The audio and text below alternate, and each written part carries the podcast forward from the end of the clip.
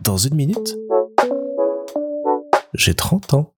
Salut Alors on continue notre petite euh, mini-série autour de qu'est-ce que ça fait d'avoir eu ou d'avoir 30 ans et aujourd'hui je suis avec Laureline. Salut Laureline Salut Baptiste Alors Laureline, tu as 32 ans, bientôt. Tu l'auras certainement quand ce podcast sera diffusé, donc bon anniversaire. Un peu en avance, un peu en retard, on ne sait pas, on verra. Merci Mais voilà, tu as 32 ans. Tu es ma belle-sœur, on se connaît depuis plus de 10 ans maintenant, quelque chose comme ça. Tout ça. Et donc tu as eu 30 ans. Et donc la question que je vais te poser, c'est qu'est-ce que ça t'a fait, toi, d'avoir 30 ans? Est-ce que c'était un âge que tu attendais particulièrement? Est-ce que ça a été une étape un peu importante dans ta vie ou pas du tout? Qu'est-ce que toi, ces 30 ans, c'était pour toi? Alors moi, les 30 ans, ça a été une, quand même une grande étape parce que j'ai toujours dit plus d'enfants après 30 ans. Ah, d'accord. Voilà, donc euh, j'ai eu 30 ans, c'était la règle et euh, même la dernière est arrivée à 29 ans et demi. Donc on peut expliquer que tu as eu quatre enfants quand même euh, Avant 30 ans. avant 30 ans du coup. D'accord. Et la première avant 25. Et la première avant 25. Et pourquoi spécifiquement avoir cette euh, règle pour les 30 ans? Parce que je voulais avoir mes enfants jeunes. Comme ça, on- ils seront vieux quand nous, on sera jeunes.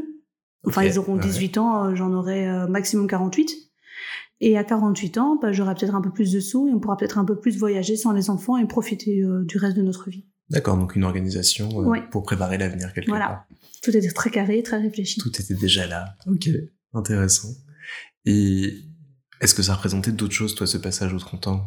Ben, euh, à part le fait de me dire que maintenant je voulais vivre ma vie calmement et plus avoir de, choses qui arrivent comme ça euh, tout à coup avec une nouvelle grossesse ou quoi, euh, non. Voilà, maintenant c'est euh, du plaisir, on profite et puis on vit quoi.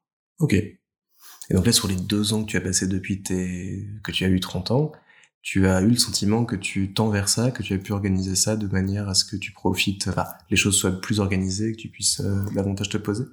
Alors, organiser, poser, je crois qu'avec quatre enfants, c'est quand, même, euh, compliqué. c'est quand même compliqué, mais euh, je veux dire, euh, on s'est mélangé dans d'autres projets, on a fait des travaux, et puis euh, je crois que la vie est une succession de projets, donc là, on avait euh, pendant deux ans ce, ce gros projet-là qui, com- qui commence à être fini.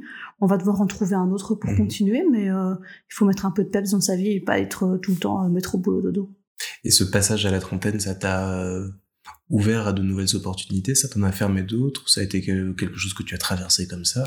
Hum, quand tu parles d'opportunités, c'est plutôt d'un point de vue professionnel. C'est parce que dans les autres échanges que j'ai eus, on me dit souvent que la, la trentaine te ferme des portes et t'en ouvre d'autres. On va arrêter d'aller à certains événements qu'on faisait pendant la vingtaine, on profitait davantage et autres, et la trentaine nous apporte d'autres choses à découvrir. Ben, étant donné que j'ai été maman très jeune, Mhm. je veux dire, j'ai déjà plein de choses que je n'ai pas vécues forcément pendant ma vingtaine, parce que ben, le fait est qu'il y avait des enfants à gérer, ce genre de choses, et de les faire garder, c'est toujours plus compliqué. Mhm. Donc je vais pas dire que ça m'a fermé des portes, moi j'ai même plus l'impression que ça m'en ouvre. Tu accèdes à, à d'autres choses. Bah oui, puis euh, on voyage, euh, tout doucement quand même, on reprend, et puis, euh, ouais non, ça nous permet de, de profiter des enfants. Ouais, c'est cool. Et alors je rebondis dessus, qu'est-ce que ça fait d'être maman, d'autant plus de quatre enfants dans ta vingtaine? Ah ben, euh, j'étais contente parce qu'en fait, euh, on était beaucoup moins fatigués. Ouais. Euh, ça nous permettait vraiment de mieux vivre les nuits et que quand on se réveille le matin, ben, euh, on était un peu moins crevé que ce qu'on est maintenant avec notre quatrième enfant qui Mm. ne dort toujours pas Ouais. et euh, on commence à, ça commence à bien piquer. Mais euh, non, moi, ça ça- ça m'a bien plu. Je veux dire, euh, on était, on est proche d'eux du coup parce que ben, ce qu'ils vivent ou ce qu'ils vivent au jour le jour, on peut, on peut peut-être un peu plus le comprendre que quand on est parents un peu plus, un peu plus vieux. D'accord. Oui, donc pour toi, c'était important d'avoir cette proximité, à la fois en amont pour pouvoir profiter maintenant avec eux, et puis plus tard pour pouvoir aussi faire des choses quand ils seront plus grands, sans être trop fatigués ou euh, de bah, savoir en profiter. Voilà, si plus tard on veut partir avec eux à Paris, par exemple, Mhm. ou euh, à New York, eh ben, euh, on suivra le rythme, quoi. On peut, euh, Ouais. on peut vraiment bien euh, les suivre. On va pas dire oh plus lentement. Hein, J'ai du mal à marcher avec ma avec ma béquille, quoi. Et alors pour toi, cette vieillesse, elle va arriver quand? Ah moi je redoute les 40 ans. Les 40 ans? Ouais. C'est ça qui te... Mhm. Et pourquoi ça te travaille spécialement les 40 Bah à 40 ans c'est quand même presque la moitié de la vie. Ah oui. Voilà, donc euh, on se dit qu'on a déjà accompli plein de choses et qu'il nous reste entre guillemets que 40 ans pour refaire la même chose. euh. Ok. Voilà, non 40 ans. euh, pff, non, j'ai pas envie. je crois que j'arrêterai de compter à partir de 35 d'ailleurs. Oui, c'est ça. ça peut être pas mal ça. Et t'es contente de cette euh, première moitié de vie du coup?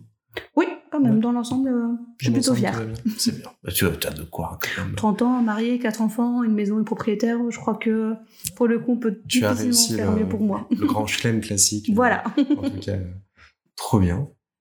Et euh, qu'est-ce qu'on peut te souhaiter du coup pour euh, les prochaines années, euh, les 8 qui vont te mener jusqu'aux 40 Mhm. Qu'est-ce que tu as envie de faire? Qu'est-ce que tu veux réaliser? Qu'est-ce que j'ai envie de faire? Voyager, Mhm. parce que là, je suis vraiment en manque de voyage. Alors là, on fait une petite parenthèse, mais tu fais un concept hyper cool l'année prochaine. Je voulais que tu nous le racontes ici parce que j'en ai pas encore parlé. Mais donc, tu fais un voyage mystère. Voilà. Euh, on avait décidé qu'on voulait partir pour les 30 ans de mon mari. Mhm. Et euh, bah, euh, comme mes 30 ans, c'était pendant le Covid, on pouvait pas. Ouais. Et on voulait partir au Canada à l'époque. Puis entre-temps, j'étais enceinte, on est d'enfants, donc c'était pas possible. Le Donc, Covid et un enfant, voilà. Tout sur eux. donc on s'est dit, euh, bah, les 30 ans de, de Bernard, ça peut être une, une bonne raison de partir tous les deux. Et puis on n'est pas parti depuis 2019 juste à deux. Mhm. Et le souci, c'est qu'on ne trouvait pas de destination. On savait qu'on voulait du soleil, Ouais. on savait qu'on voulait pas retourner dans des endroits où on était déjà parti. Donc euh, on était vraiment coincés, même après des recherches et tout sur Internet. Et euh, je suivais déjà cette agence de voyage sur Internet, sur Facebook. Et on s'est dit, ben, on va tenter. On a répondu à un petit questionnaire et puis ils nous ont recontactés et c'est lancé quoi. Ok. Donc, tu sais pas où tu pars. Tu sais juste à quelle heure tu décolles. euh, Je sais que je dois être à 3h du matin, tel Voilà. jour, à l'aéroport de Zaventem. Ok. Et à partir de là, c'est parti pour tes vacances. Voilà, deux semaines avant, ils nous donnent quand même un peu euh, ce qu'on doit mettre dans notre, dans valise. On sait qu'on veut du soleil, donc on sait qu'il fera plus ou moins 25 degrés quand même sur place. Mhm. Et puis on a des activités euh, surprises prévues, donc euh, on sait strictement rien quoi. Même les bien. activités, ça on va savoir au jour le jour. Ah ouais? Ouais, on va pas Rien savoir à l'avance. On va pas savoir dans quel hôtel est-ce qu'on va trois jours plus tard. Ah oui. On Mais sait tu, va tu as quand même un découpage de tout, un planning sur, euh, On sur a tes rien. vacances. T'as rien du tout. Non. Donc Nous, on peut te aura- dire demain tu pars là-bas. euh, Ouais.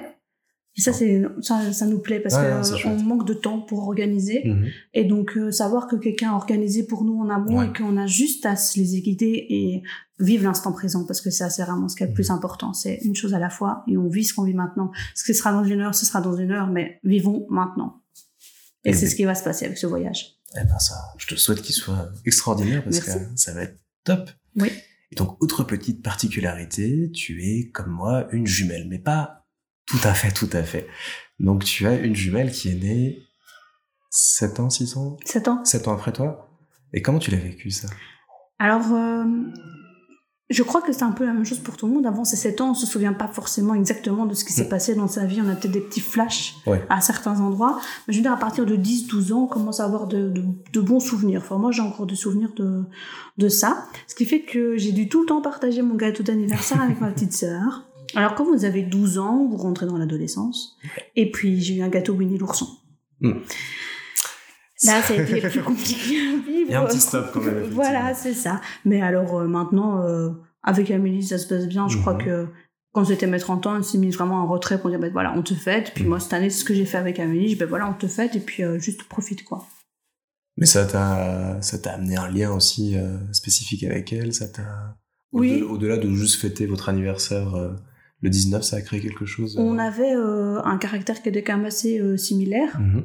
Et puis, le fait est que j'ai quand même 7 ans plus qu'elle, donc j'ai j'ai plus d'expérience, entre guillemets, euh, dans la vie. Ce qui fait que je me suis un peu calmée, moi, point de vue caractère. Mais peut-être que ça lui arrivera aussi. Et comment tu as vécu, toi, cette position de première euh, enfant de la famille? Ah, mais la pression. La pression? Ouais. Une pression? Ouais, quand même. Ouais. C'est euh, c'est c'est se dire, euh, faut pas que je foire quoi. Je suis je suis la première. Hein, euh, je suis pas un brouillon hein, moi. Ah ouais, tu l'as vécu comme ça ouais, euh, quand même, franchement. euh, et puis euh, il y a quand même plus de responsabilités. Mes parents ne l'ont pas forcément fait, Mhm. mais je veux dire, c'est quand même plus facilement à nous de faire attention aux frères, aux sœurs, qu'il faut garder deux minutes parce que maman est partie prendre Ouais, une ouais. douche ou quelque chose de ce genre-là. Donc euh, ouais, Ok. ouais. Mais après, j'aime bien, j'aime bien ma place. Elle me plaît bien. ouais. Être la première à faire découvrir euh, aux parents qui vont être grands-parents, ce genre de choses, Ah c'est sympa voilà. aussi, quoi.